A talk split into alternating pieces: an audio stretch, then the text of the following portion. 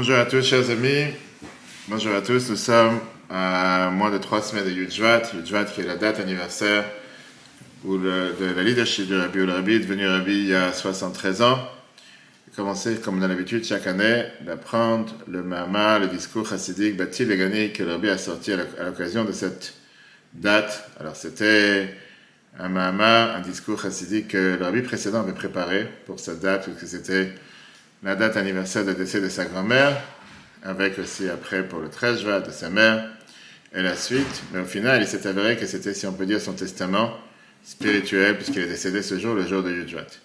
Pendant 20 ans, chaque année, le rabbi l'expliquait avec le message annuel, qu'est-ce qu'on apprend de ce paragraphe pour toute l'année, un, une autre, c'est-à-dire un paragraphe sur les 20 paragraphes que comporte le discours chassidique. Et donc, de, 1950, 5710 à 1970, on a fait les premiers 20 paragraphes, et ça fait que maintenant nous sommes dans la quatrième fois qu'on le répète, au 13e chapitre, puisque nous sommes en 1900, nous sommes en 2023, 5783, donc aujourd'hui on a le 13e chapitre. Donc on va apprendre ensemble le discours que la Bible a prononcé en 83, qui explique ce 13e chapitre avec la leçon qu'on apprend quoi apprendre de ce 13e chapitre et surtout quel enseignement pour la vie de tous les jours, comme on a mis dans le titre, comment ne pas tomber dans l'enfer. On ne parle pas maintenant l'enfer matériel l'enfer spirituel, puis dire comment ne pas tomber dans la dérive, comment ne pas tomber dans les niveaux les plus bas et comment toujours pouvoir avancer et évoluer matériellement et spirituellement. Les discours, Batilégani commence, toujours avec la même phrase. Bible prend toujours, il répète ce qui a été dit dans le discours officiel de la vie précédente. Et après, il commence à expliquer le chapitre qui correspond à cette année, qui est, comme on a dit tout à l'heure, le chiffre 13, le 13e chapitre. Ça, c'est un discours qu'avait a prononcé, va-t-il gagner le jour du Yud Shvat, le 10 Shvat, 1983, 5743. C'est écrit dans Shirachirim, dans le Cantique des Cantiques. On parle bien sûr du bien-aimé, que c'est Dieu qui dit à sa bien-aimée, la fiancée, qui représente le peuple juif, qu'on a l'habitude de dire pour les Sfaradim tous les vendredis soirs, Bati, Legani. Je suis venu dans mon jardin, ma sœur est fiancée. Qui veut dire, mais,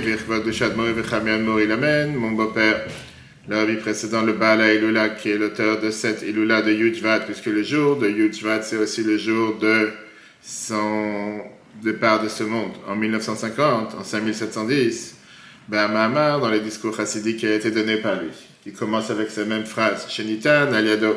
Parce qu'à l'époque, c'était déjà une période dans laquelle la vie précédente ne disait plus de Mamarim, il, écrivait et les donnait au public pour pouvoir apprendre à l'occasion de cette occasion. Pourquoi il avait donné à Mahamar le jour de Dishvat? C'était à l'occasion du jour de la Istalkou de la de sa grand-mère, la rabbinite Rivka, qui était la mère de son père, le Rabbi qui est parti, qui a quitté ce monde le Dishvat en 1900. 1914. Et le 13 Jvat, qui était le jour de la Elula de sa mère, la rabbinite Sarah, qui est décédée le 13 Jvat en 1942. Et qui est d'ailleurs la première qui est enterrée au cimetière à Montefiore et à Queens. On voit aujourd'hui ce qu'on appelle le Oel, etc. Minia, le rabbi dit que depuis ce jour-là, depuis l'année 1950, l'année pour laquelle le rabbi précédent a donné ce discours, C'est devenu une coutume du peuple juif qui est aussi important que la Torah. Ça, c'est écrit dans la Gemara Nachot, page 20b. Comme nos sages nous disent par rapport à une coutume qui a été acceptée par tout le peuple juif. Le lando, qu'on a l'habitude d'apprendre, ce discours chassidique, Siri Bishvat, le Dishvat, Bechol Shana Veshana, chaque année. Donc commence ce discours, Mamar au Père Midrash. Il vient t'expliquer que veut dire cette phrase Bati legani achoti kala, je suis venu dans mon jardin, ma sœur est fiancée. J'ai dit, c'est quoi legani liginuni L'endroit où je peux m'unifier, où je peux revenir, la makom shaya ekari batrila. L'endroit où j'étais depuis le départ. Qu'est-ce que ça veut dire? À quoi il fait allusion, bien sûr? Dieu en parlant au peuple juif. Le précédent, il t'explique dans son discours, Deka, Shrina Betatoni Maïta.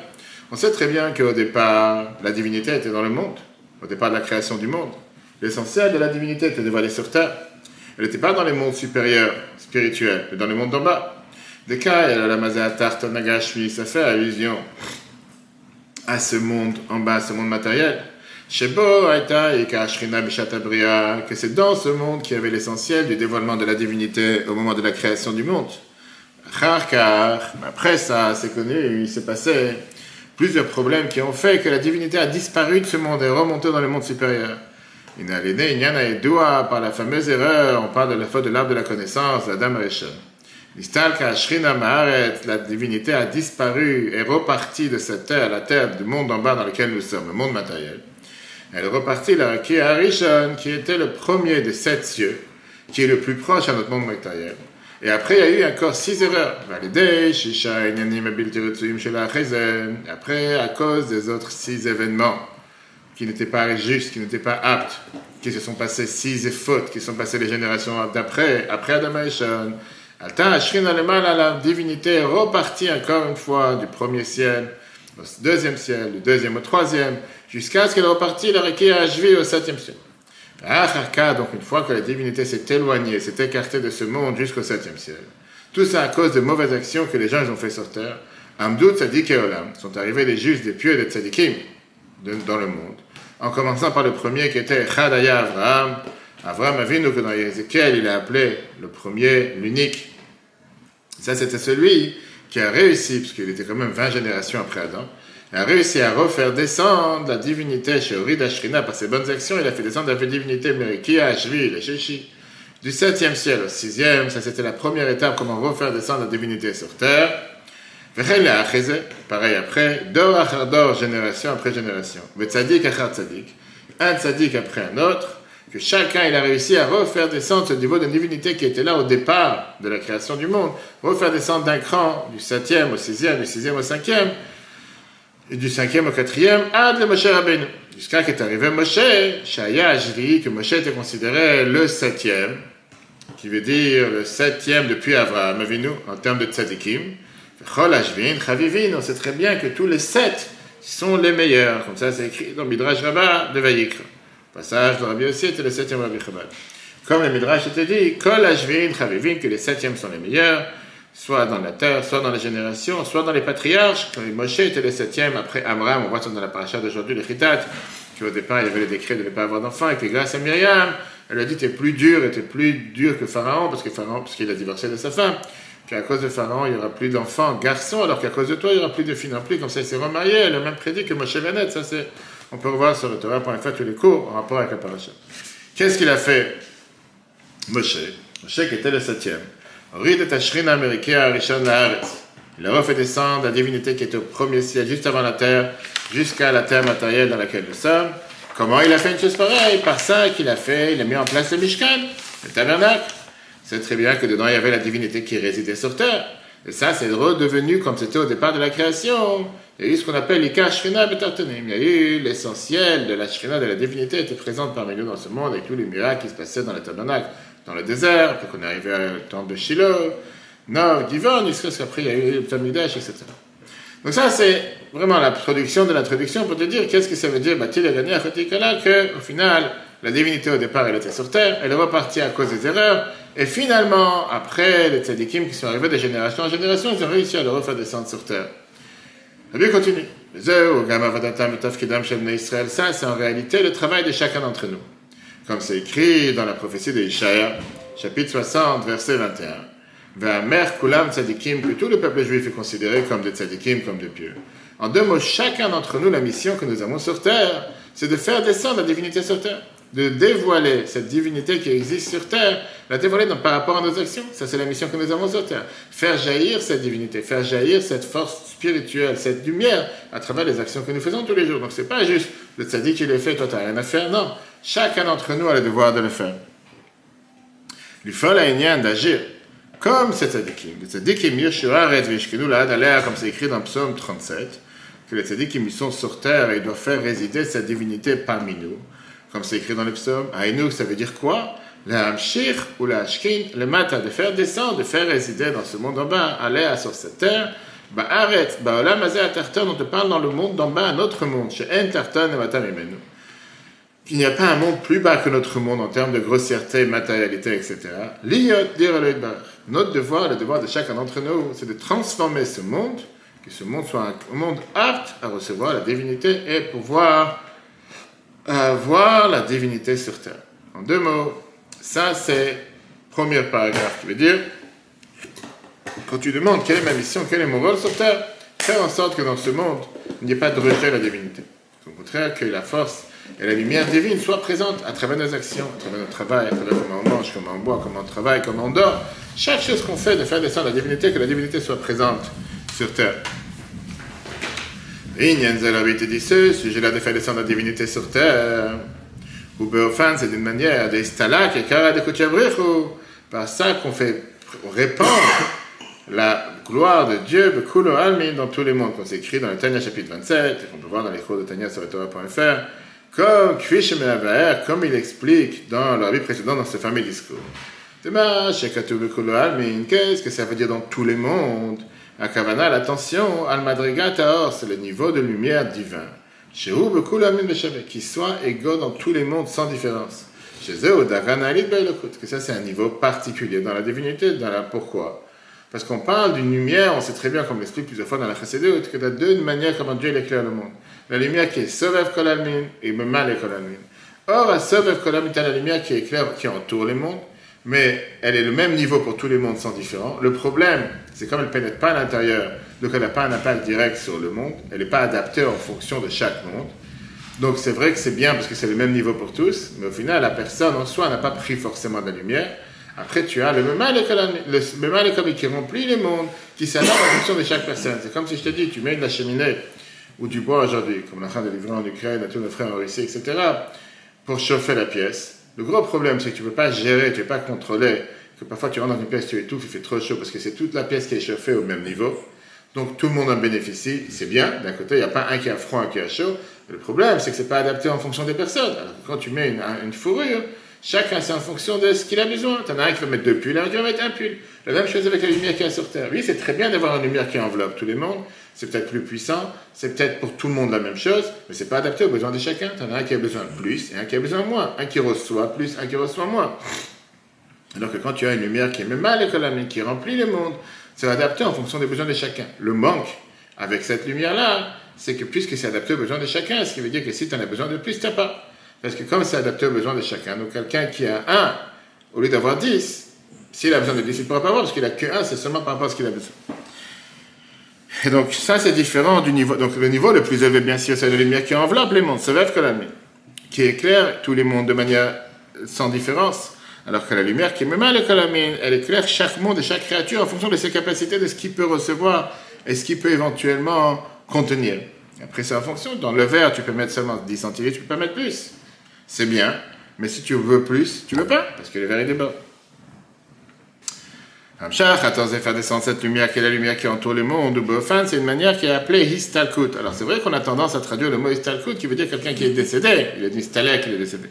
Mais dans le langage du Zohar, histalkut, c'est pas quelqu'un qui est décédé, c'est istalek qui veut dire qui s'est élevé.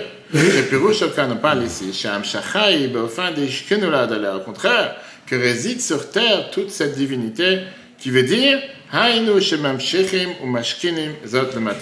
que la divinité et toute cette puissance, toute cette lumière divine ne reste pas superficielle, ne reste pas au-dessus du monde, mais qu'elle descend à l'intérieur du monde. Elle a seulement le problème qu'on a un mitad Kolalmin, puisque c'est une lumière qui entoure le monde, comme il vient d'expliquer un Elle s'habille et elle pénètre à l'intérieur du monde de manière superficielle. On l'a dit tout à l'heure, le problème que tu peux avoir avec une cheminée ou avec la lumière du soleil qui va chauffer tout du même niveau. Et donc c'est superficiel, le prinadromemut, qui veut dire elle est un corps supérieur au monde. Elle n'est pas pénétrée vraiment dans le monde. Elle n'a pas un impact sur le monde. C'est comme si je te dis, tu as aujourd'hui un feu qui va euh, pour chauffer quelque chose, une marmite. Le fait qu'il enveloppe la marmite, automatiquement, il chauffe tout ce qu'il y a dans la marmite au même niveau. Et pas quelque chose qui est adapté en fonction de chaque chose. Elle a chez eux au makif, donc c'est superficiel. Chez Gampoel, malgré qu'il est élevé, qu'il n'est pas à l'intérieur de chaque monde, néanmoins il a influence sur tous les mondes. Mais il a influence sur tous les mondes de manière égale. Plus sur le rôle de Moshe, avec qui on commence à vivre à partir d'aujourd'hui. Parce que jusqu'à présent, on a formé ce Shabbat, ce Sefer Bereshit, qui était appelé le Sefer Yeshar, le livre qui était en fonction des patriarches. Maintenant, on a formé une page de l'histoire. Maintenant, on commence à vivre avec le, le l'esclavage en Égypte et la naissance de Moshe aujourd'hui, qui est d'ailleurs un nom égyptien. Moshe était celui qui a pris accord, qui a pris le devoir de faire descendre la Shrina sur terre. Pas qu'elle plane dans les mondes élevés et que ce monde soit totalement détaché et déconnecté. D'ailleurs, c'était ça tout le niveau, toute la nouveauté du don de la Torah. Faire en sorte qu'on ne peut pas séparer le matériel et le spirituel, que les deux sont connectés. Qui c'est qui a fait une chose pareille? Moshe, il a fait descendre la Shrina sur terre. C'était pas juste pour une élite, c'était pas juste pour des gens particuliers, c'était fait pour chacun, chacun d'entre nous. Moshe, il a fait descendre la Shrina sur terre, comme on l'a dit tout à l'heure, il a fait descendre, qui était le septième depuis Abraham, il a fait descendre la Shrina du d'un premier ciel jusqu'à la terre. La reine, comment il a fait une chose pareille? Ben parmi les autres que Dieu lui a donné, Aliado, par Moshe. Yeshno Gam Aikari, l'essentiel, si tu veux résumer en un mot, quelle était la mission principale de Moshe? Devoir de faire un temple. Dieu lui a dit Faites-moi un temple pour que je réside parmi vous, à l'intérieur de vous. Vous commencez très bien ce qu'on explique à chaque fois. Parachat Trouma, chapitre 25. Betocham, pourquoi la Torah a employé le mot parmi vous et pas à l'intérieur de lui en parlant du temple? On aurait dû dire, va limida, faites-moi un temple que je réside à l'intérieur du temple. Là, on a dit parmi vous, qui veut dire Betoch Le but pourquoi Dieu cherchait à avoir un temple, c'était pas juste que la divinité soit confinée, soit enfermée dans un endroit et qu'il ne soit pas euh, euh, dévoilée pour chacun, mais au contraire, c'est qu'elle soit vraiment en fonction de chacun d'entre nous, pour chacun, adaptée à chacun. Et c'est le devoir et la mission de chacun d'entre nous. Comment on le fait? C'est très bien que comment Moshe a construit le temple, matériellement parlant. Comment faire pénétrer la divinité à l'intérieur de chaque juif? Ou Beofan, c'est d'une manière, va l'aider à Siyat Amigdash, par ça qu'il a fait le temple, le tabernacle, ou Mishkan et le temple, Mishlosha Asa, Asa, différents avis, 13 ou 15 Dvarim Gashmim, choses matérielles, La Torah te dit, il a pris l'or, le cuivre, l'argent, euh, le pourpre, bref, tous les différents, pour les tentures, etc., les différents éléments avec lesquels il a construit le temple. Maintenant, ça, c'était le temple que Moshe a construit. on n'est pas là en train de construire des temples. On va tout de suite voir qu'est-ce que ça veut dire, qu'est-ce que nous, qu'est-ce qu'on attend de nous, comment nous, on doit construire le temple dans la vie de chacun d'entre nous. Ça fait si vous pas le fait que l'ordre que Dieu a donné à Moshe, à la Siat Miskan, de faire le temple, Ayal de Moshe ne c'était pas Moshe, parce que c'était lui. Pourquoi Dieu n'a pas dit à Abraham de construire un temple? Pourquoi il n'a pas dit à Amram de construire un temple? Pourquoi c'était juste Moshe? C'était son devoir. Son devoir, c'était de faire descendre la divinité sur terre. C'est pas seulement qu'il a donné ce devoir aux autres. Lui, Moshe lui-même, Ishtatef, il s'est occupé, basé dans la construction du temple. Ve'ad, jusqu'à que le lien que Moshe est là avec le temple.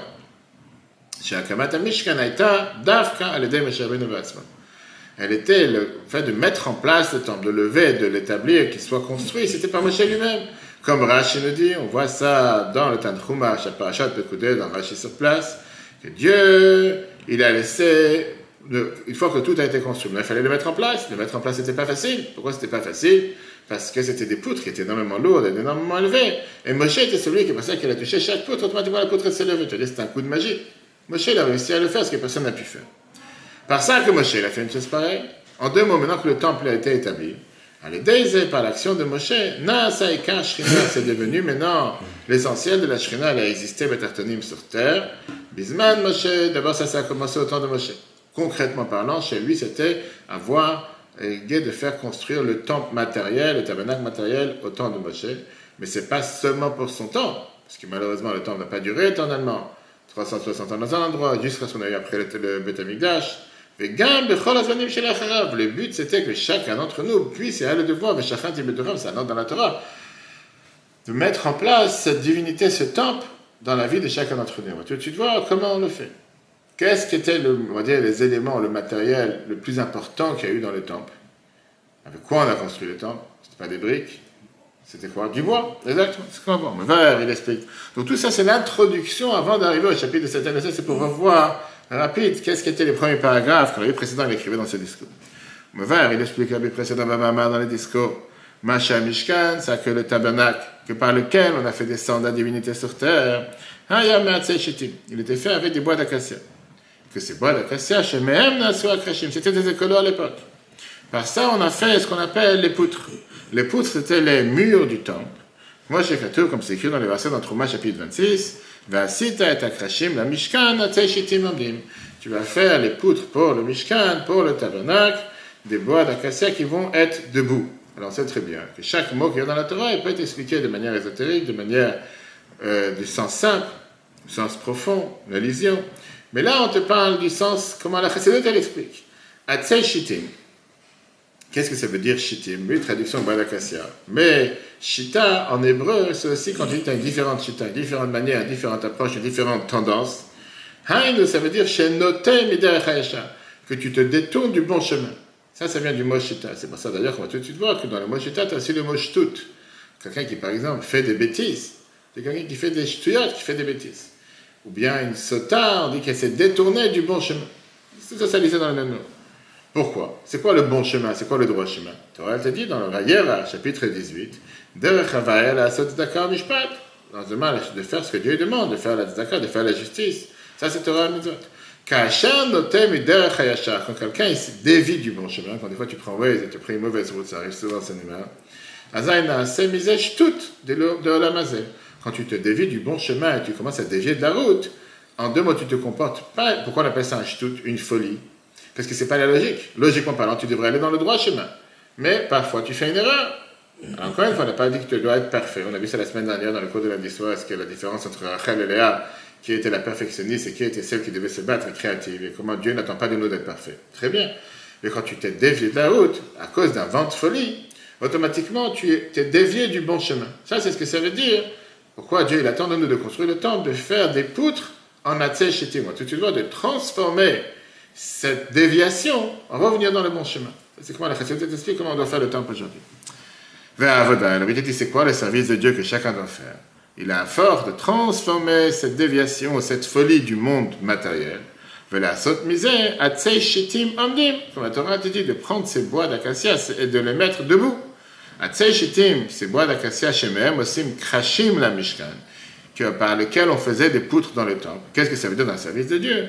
Une conduite mauvaise, qui était une conduite de folie, qui était le contraire de la volonté de Dieu, de la transformer en quelque chose de positif, de la transformer en des poutres pour le Mishkan. Comment on le fait? Par ça qu'on a vu que Keresh, Krashim, qui étaient des poutres, c'est les mêmes lettres que Shaker, qui veut dire un mensonge. C'est très bien que c'est exactement les mêmes lettres, sauf tu les lis de manière différente. Par ça que tu transformes cette lettre par ça que tu transformes l'ordre de comment tu prononces ce mot. Au lieu de shaker, qui veut dire un mensonge, le mot c'est contradictoire à la divinité. Contradictoire aux forces du bien. Et tu le fais en tsirouf de kesh, de kesh, de keresh, tu fais de ça des poutres. Par ça que tu reviens dans le bon chemin, à ce moment-là, tu vas pouvoir faire un temple chez Bosh Ça, c'est encore une fois, c'est pas le chapitre 13, ça, c'est les chapitres précédents dans lesquels on t'explique ce service de pouvoir donc on a commencé en disant qu'il y a eu des tzadikim qui ont fait descendre la divinité sur terre. Moshe était celui qui l'a fait descendre concrètement sur notre planète, sur notre terre. Comment il a fait? Par ça qu'il a construit le temple. Comment il a construit le temple? Essentiellement en faisant des poutres par lesquelles le temple a pu être établi. Dans le service de Dieu, on a dit que c'est la même chose. Parfois, tu as quelqu'un qui invente folie, un coup de folie, et par ça, il fait une erreur, ou il fait quelque chose qu'il ne faut pas faire. En deux mots, qui se dévie de la, de la, de la bonne route, il ne fait pas ce que Dieu il attend de nous. Pour ça, tu as le devoir de faire un temple. Qu'est-ce que ça veut dire faire un temple? De transformer cette erreur, cette folie, qui est le mensonge, qui n'est pas la vérité, et de la mettre en poutre, qui veut dire de la mettre dans le bon chemin. En deux mots, de prendre cette, mauvaise chose qui a pu se passer et la transformer vers le bien. Tout de suite voir comment on le met en place. On a dit tout à l'heure que ce n'est pas seulement le travail du peuple juif, c'est le travail de chacun d'entre nous. Que dès Israël afin que le peuple juif pourra le malais de remplir la mission. le service de Dieu qui a été mentionné plus haut, qui veut dire transformer de ce shtout, transformer cette folie, qui est le contraire de la gusha, en poutre pour le, pour le tabernacle, dans lequel va résider Dieu, ou de faire ça de la plus grande perfection, pour qu'on puisse avoir la force de pouvoir faire une chose pareille. Dieu nous donne, imshach ou medgale, le malin se dévoile le trésor du ciel. On tout de voir de quel trésor on parle. pareil, comme dans les choses matérielles, pareil spirituellement. Dans les chapitres précédents, on a expliqué, qu'on peut voir aussi sur le Torah.fr des années précédentes, il dit qu'un roi, avant d'aller à la guerre, quand il doit commencer à aller à la guerre, il est prêt à vider tous les trésors que ses parents, grands-parents, arrière-grands-parents, ils ont mis de côté pendant des années qu'ils n'ont pas touché, qui étaient dans des coffres forts. Faire en sorte qu'on puisse, nous, maintenant, pouvoir les, comment on appelle ça, les mettre, les mettre, les donner euh, pour pouvoir être utilisé, puisque c'est un moment de guerre, pour pouvoir euh, utiliser et exploiter afin de pouvoir gagner la guerre. t'explique. Quand on a affaire avec la folie et le mensonge du monde, ce monde matériel qui parfois voile sur la lumière spirituelle, Tu peux parfois avoir une existence de quelqu'un qui s'oppose à la volonté de Dieu. Ça peut être à l'extérieur, ça peut être dans la société, ça peut être dans le gouvernement, ça peut être, mais ça peut être dans l'intérieur de chacun d'entre nous. Que parfois tu peux avoir une volonté qui s'oppose à faire ce que Dieu fait. Comment est-ce possible? C'est Dieu qui te donne la vie, mais Dieu nous a donné le bon penchant et le mauvais penchant. À ce moment-là se réveille ce qu'on appelle la tribu, avec les dix attributs avec lesquels Dieu il a créé le monde. Le Netzar, qui veut dire Netzar, c'est quoi? C'est la victoire. Comme c'est écrit dans Shmuel, Netzar Israël et chacun. Et il t'explique. Comme il explique dans cette suite, parce que c'était un discours qui a été mis en plusieurs paragraphes, en plusieurs chapitres, comme on l'a dit tout à l'heure. Machalal, il te donne un exemple. Comment on gagne par rapport au monde d'en haut? Il t'explique toujours avec comment ça marche avec un Melach avec un roi en chair et en os dans le monde d'en bas. De Blo, Menaget, s'il n'y a pas un opposant, tout temps qu'il n'y a pas un opposant sur terre, et no tu n'as pas envie de vouloir gagner la bataille. Parce qu'il n'y a pas d'opposant, tu ne veux pas gagner. Et une fois qu'on va finir le Mama, c'est de comprendre comment parfois les gens demandent la pourquoi tellement de défis? Pourquoi tellement de, difficultés parfois? Et c'est tellement riche que ça, te montre comme quoi parfois on prend un défi, un défi comme quelque chose de mal, en réalité c'est quelque chose qui est le meilleur parce que ça te fait sortir des forces internes qui est à l'intérieur de toi, que sans ce défi, sans cette opposition, ou sans se dire sans cette euh, compétition, tu n'aurais jamais forcé à aller chercher à l'intérieur de toi des solutions pour pouvoir surmonter ce défi. Et par ça que tu as un défi, automatiquement, tu te mets. Donc là, il te dit, tout le temps qu'il n'y a pas d'opposant, tout le temps qu'il n'y a pas un ennemi qui s'oppose à Dieu, qui s'oppose à la royauté de Dieu, qui s'oppose à un roi, parce qu'on peut pas donner l'exemple matériel, et le Tu ne veux pas chercher à vouloir gagner la bataille? Tu vas pouvoir agir et diriger ton royaume comme tu as envie. Tu n'as pas d'opposition. Parfois, ça arrive dans certains endroits. Mais quand le roi veut faire quoi que ce soit, une nouvelle loi ou peu, importe, et tout d'un coup il se tient une opposition de ne pas laisser le roi à remplir sa volonté. Là, le roi il commence à vouloir gagner la bataille et va tout faire pour se battre contre cet opposant et le gagner. Ça, c'est ce qui se passe dans le monde d'en bas. La dit c'est exactement la même chose dans le service de Dieu. Quelle est la raison profonde Pourquoi Dieu a fait en sorte que dans le monde d'en bas, un homme matériel, un roi matériel, tout le temps qu'il n'a pas d'opposant, la vie est belle? Mais dès qu'il a un opposant, il se réveille à l'intérieur de lui, je ne vais pas me laisser faire, je vais tout faire pour gagner, je vais tout faire pour se battre. Il va se battre et il va gagner. Qu'est-ce qui se passe? Parce que tout se dirige dans le monde d'en haut. On a vu ça il y a quelques semaines dans la paracha avec Jacob et l'ange de Esav, que le fait qu'il a gagné la bataille avec l'ange de Esav, et pour ça il a été appelé Israël, pour ça il a pu gagner Esav, affronter Esav sur ce monde. Donc tout ce qui se passe, comme le Bacham te dit, qu'une feuille qui tombe d'un arbre ou quoi que ce soit qui se passe dans ce monde matériel, il y a quelque chose dans le monde d'en haut qui te dit que c'est les choses qui doivent se passer de cette manière. Et c'est pour ça qu'on voit avec le combien de fois on nous a montré que quand quelqu'un avait un problème de santé dans le travail, il faut réparer d'abord la fixation spirituelle et après tu peux fixer les problèmes matériels. Que ce soit les tefillin, Shabbat, peu importe, mille et une choses. En deux mots, les choses dans ce monde matériel ne sont pas dirigées seulement matériellement, elles sont dirigées aussi d'abord spirituellement. Et c'est à nous de tout voir comment arranger les choses spirituellement pour pouvoir après les solutionner matériellement. Ça veut dire, comment Dieu il a fait en sorte que les choses se passent comme ça matériellement? Le Vishératzan Dieu il a voulu, c'est écrit comme ça dans la Gemara et le Zohar, Shemalchuta Dehara, que la royaume, la royauté sur terre, qui est comme un roi en chair, un os dirige, Tieken Malchuta se passe exactement de la manière comment se passe le royaume dans la Gemara Brachot, page 58, le Zohar, premier volume, page 197, etc., etc. Qui veut dire? Qui va mal que dans la divinité par Dieu, mitorer et midat anitzachon, comment se réveille cet attribut de victoire? Par ça qu'il y a un opposant, si on peut dire, si on peut dire un opposant à Dieu. C'est pour que nous on comprenne. La reine a c'est pour ça que ça a été fait d'une manière que se réveille cet attribut de victoire. Il a fait la sorte que même dans ce monde matériel, c'est pas exactement la même chose. Quand tu as un combattant qui s'oppose à toi et qui veut t'empêcher de remplir ta volonté ou ta mission, Azaï, Mitorer et se réveille chez le roi, Cet attribut, ce trait de caractère de victoire, de dire, je ne vais pas me laisser faire, je vais tout faire pour réussir. Pourquoi? Parce que cet opposant, il est venu. S'il n'aurait pas eu cet opposant, tu n'aurais pas cherché à gagner. Tu as dit, tu as ton train-train, tu as ta vie, tout va bien, tout est correct. Et c'est comme ça que Moïse explique dans le Tania pourquoi Dieu fait en sorte que juste pendant la prière, tu as telle et telle personne qui te dérange, tel appel, tel portable, tel message. Juste au moment où tu dois prier, tu commences à penser à 20 000 et une choses. Et après la prière, tu penses plus à tout ça. C'est juste pour tout faire que pendant que tu pries, tu vas tout faire pour te déconcentrer, pas prier à ce que tu dois faire. Et le but, c'est pas que le mauvais penchant va te faire tomber. Lui, sa mission, il est de se mettre en défi, de faire en sorte de t'empêcher, mais il est content que tu l'écoutes pas. Puisque son but, c'est pas que tu tombes dans le panneau, son but, c'est que tu puisses remonter le défi. Exactement la même chose dans la vie plus large, comme moi tout de suite. Quand tu réveilles à l'intérieur de toi ce trait de caractère de vouloir gagner la bataille, gagner cet ennemi qui s'oppose, Poelet Shinui Maoto, le gambre, ça fait, ça agit en transformation de l'existence même du roi. Le roi devient une autre personne.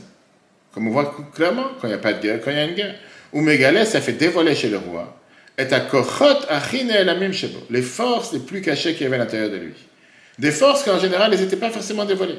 Quelqu'un en préserve, on te dit que quelqu'un il est dans une situation de stress, de, situation de sauvetage, il y a un feu ou quoi que ce soit, il est capable tout d'un coup de courir ou de passer par un trou qu'en temps normal, il n'est pas capable de passer. Tout d'un coup, des forces internes se dévoilent qu'en temps normal, il n'aurait pas dévoilé.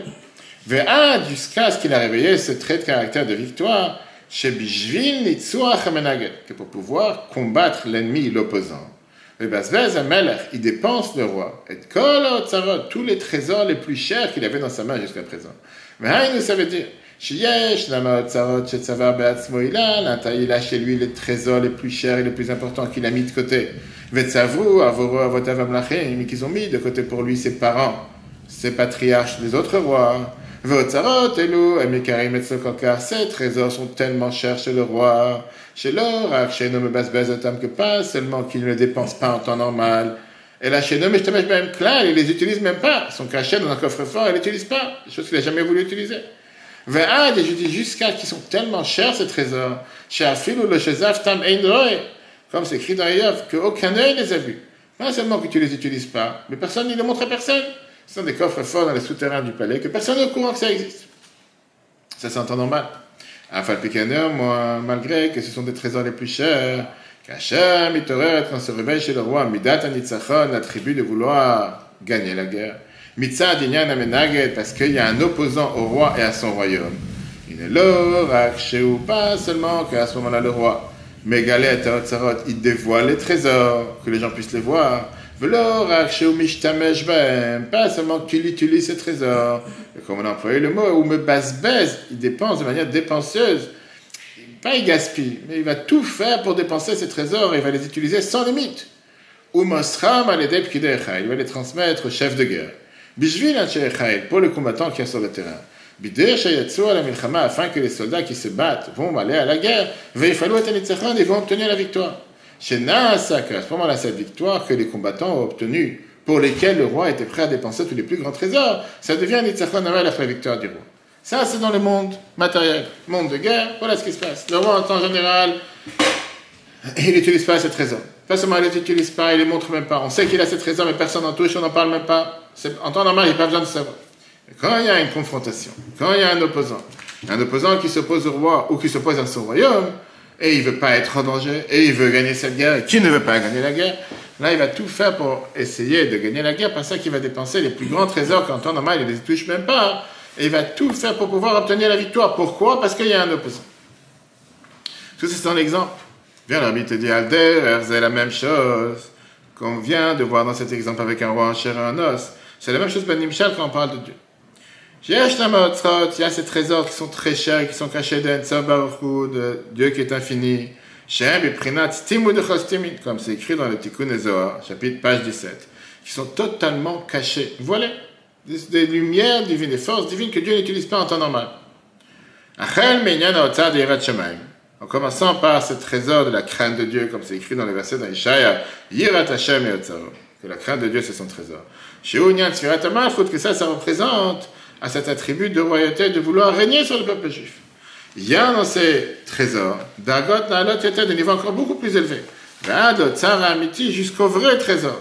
Comme la vie précédente, il amène tout ce qu'on a vu dans cette continuité du chapitre 12 de l'année dernière. Torah.fr. ce qui est écrit dans les Zohar, Or, sauf le mal à mal à Adenket, la lumière de Dieu qui est infinie, des niveaux le plus élevés qui est totalement caché de nous, sans limite, où le mata mata adam tachlit, elle peut descendre jusqu'à un niveau le plus bas sur terre. Il n'y a pas de limite jusqu'où elle peut descendre. Que ça, c'est un niveau très élevé.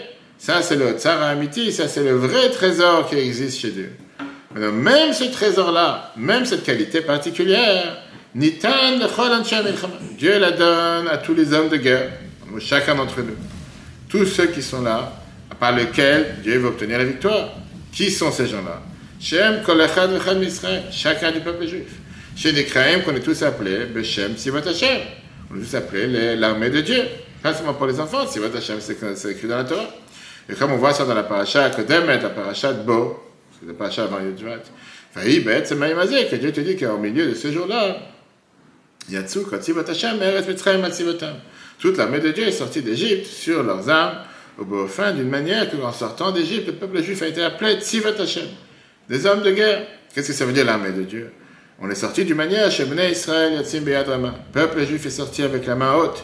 Rachid te dit, qu'est-ce que ça veut dire la main haute? Big Vora, avec une grande force, une force que tout le monde, tous les peuples, tous les peuples, ils ont entendu.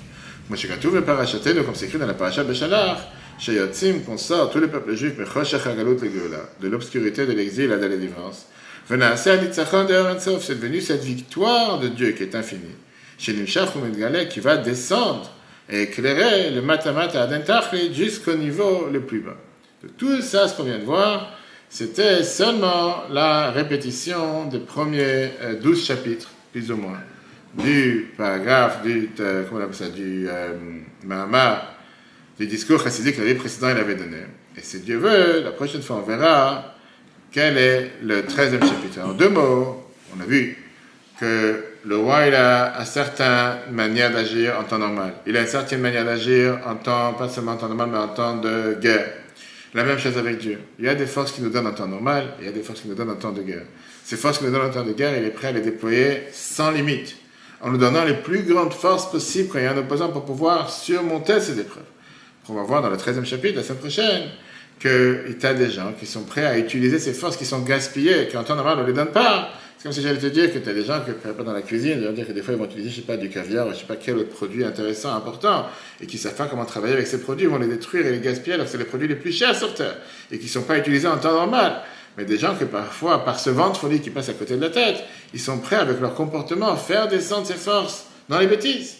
Dans les bêtises en se disant que au lieu d'utiliser ces forces ultimes ces forces plus importantes qu'on leur donne pour le faire avec ça ce qu'il faut, ils ne les utilisent pas comme il faut. Et par ça, ils peuvent tombés très très bas. Le but, c'est pas de tomber dans la déprime. Le but, c'est de dire comment remonter de cette, de cette descente. Ça, si Dieu veut, on verra la semaine prochaine.